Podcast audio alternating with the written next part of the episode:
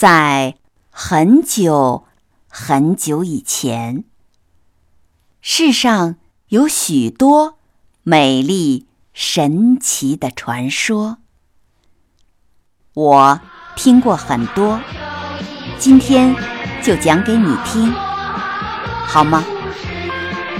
欢迎收听欧福云讲神话故事。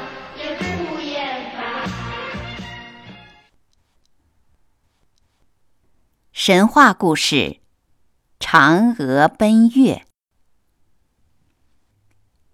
嫦娥本是天上的女神，天神后羿的妻子，遵从天帝命令，随着后羿来到人间。谁知后羿为民除害，设下了天地之子九个太阳。天帝大怒，后羿和嫦娥再也不能返回天庭了。嫦娥感到非常委屈，更让她伤心的是，他们失去了长生不老的神力，将来要像凡人一样的死去。一天，嫦娥。说起昆仑山西王母那里有一种不死神药，吃了可以长生不老。后羿听后决心去取不死药，他历尽艰辛找到了西王母，终于得到了灵药。羿回到家里，把灵药递给嫦娥。并津津有味地讲了她求药的经过。丈夫说的话像清风过耳一般，引不起嫦娥的注意。但是两人分吃都可以长生不死，一人吃了可以升天成神，这句话却非常清晰地钻入他的耳朵，钻进了他的心里。使他不觉一怔，问道：“那你怎么不多要些？”羿解释说：“西王母一共只有这些药，全都给了咱们，叫咱们好好保存，丢了就没有了。”嫦娥沉默了一会儿，又展颜笑道：“好。”咱们什么时候吃药？羿见嫦娥高兴了，自己也高兴起来，说：“吃长生不死药是件大喜事，最好到过节的时候再吃。你先把它藏起来，不要丢了。”嫦娥含笑点头，起身去藏药。第二天。羿背上弓箭，兴致勃勃地打猎去了。嫦娥一个人在家里，起先还愉快地哼着歌，弹着琴，后来便愁烦起来。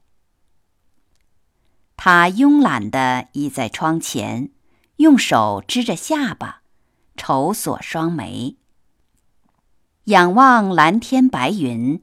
想起了天国的亭台楼阁、玉树琼枝、奇花异草；想起了天国的美味佳肴、醉人乐舞；想起了那些神仙姐妹，不觉为回不去天国而深感惋惜，心里又产生了对义的怨恨。他叹息了一声，心想：自己落到这个地步，完全是羿造成的。羿应该把不死药全部给他吃，还他一个女天神才是。于是他起身取出了装灵药的金葫芦。正在这时，屋檐下。鸟笼里的鹦鹉学着嫦娥刚才的声音，发出了一声叹息。嫦娥吃了一惊，犹豫起来。一个声音在嫦娥心里说：“你能扔下羿不管吗？”另一个声音说：“怎么扔不下他？是他对不起我，不是我对不起他。”先前那个声音又说：“你做了天神，后羿却连长生不死也办不到了。”后面那个声音又说：“那怎么办？我总不能为了他在人间受苦。”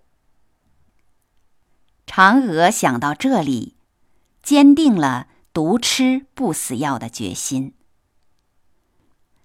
但他怕白天飞升上天会让家丁们看见，就耐心的等到了晚上。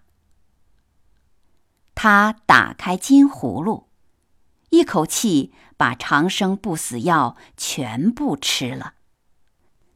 他扔下金葫芦，刚要拿几件常用的东西，身子却不由自主的飞升了起来。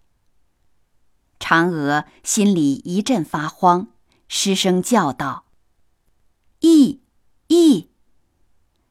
然而，没有人回答他。他轻轻地飘出窗户，向天空飞去。不一会儿，就飞进了月宫。